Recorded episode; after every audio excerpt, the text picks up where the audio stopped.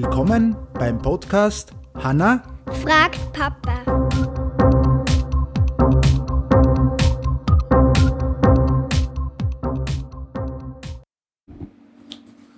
Grüß Gott. Mein Gott. Hallo. Hallo.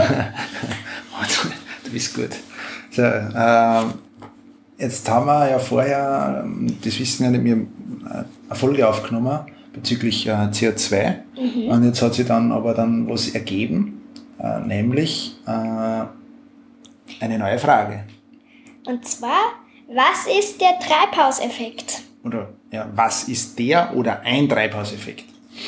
Und der Treibhauseffekt wird eigentlich auch bei uns auf der Erde mit dem CO2-Ausstoß immer äh, genannt, aber im, wir versuchen das jetzt ein bisschen einfacher mal zu erklären. Mhm.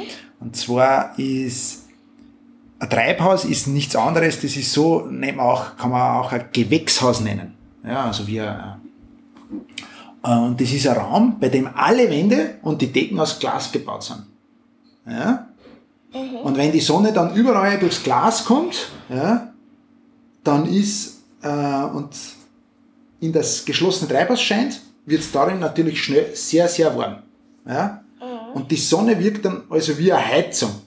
Ja, da wird es richtig warm dann drinnen. Deswegen gibt es Jalousien.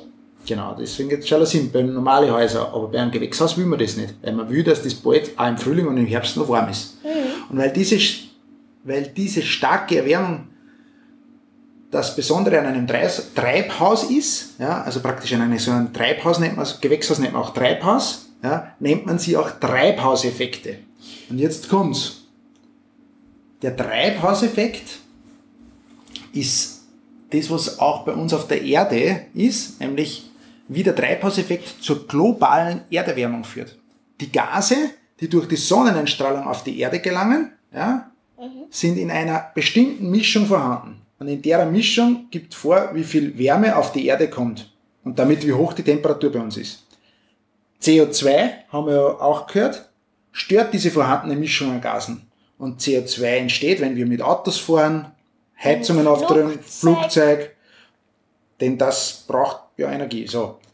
Wenn die dafür nötige Energie hergestellt, also wenn wir, wir brauchen ja Energie und wenn wir äh, für die benötigte Energie äh, immer CO2 ausstoßen, stört man diese Schicht. Und desto mehr, dass man diese Schicht stört, die was über der Erde ist, mhm. desto mehr kommt Wärme auf die Erde und bleibt dann auch dort. Und das ist dann wie mehr oder weniger ein Treibhaus oder ein Gewächshaus, weil dann wird es immer wärmer und wärmer. Und darum ist das CO2 so schlecht in dem Fall. Ah. Das heißt, Problem wieder mit, sind wir wieder beim CO2. Weniger CO2-Ausstoß. Okay? Ja. In diesem Sinne, noch einen schönen Tag. Wiedersehen. Ciao, ciao.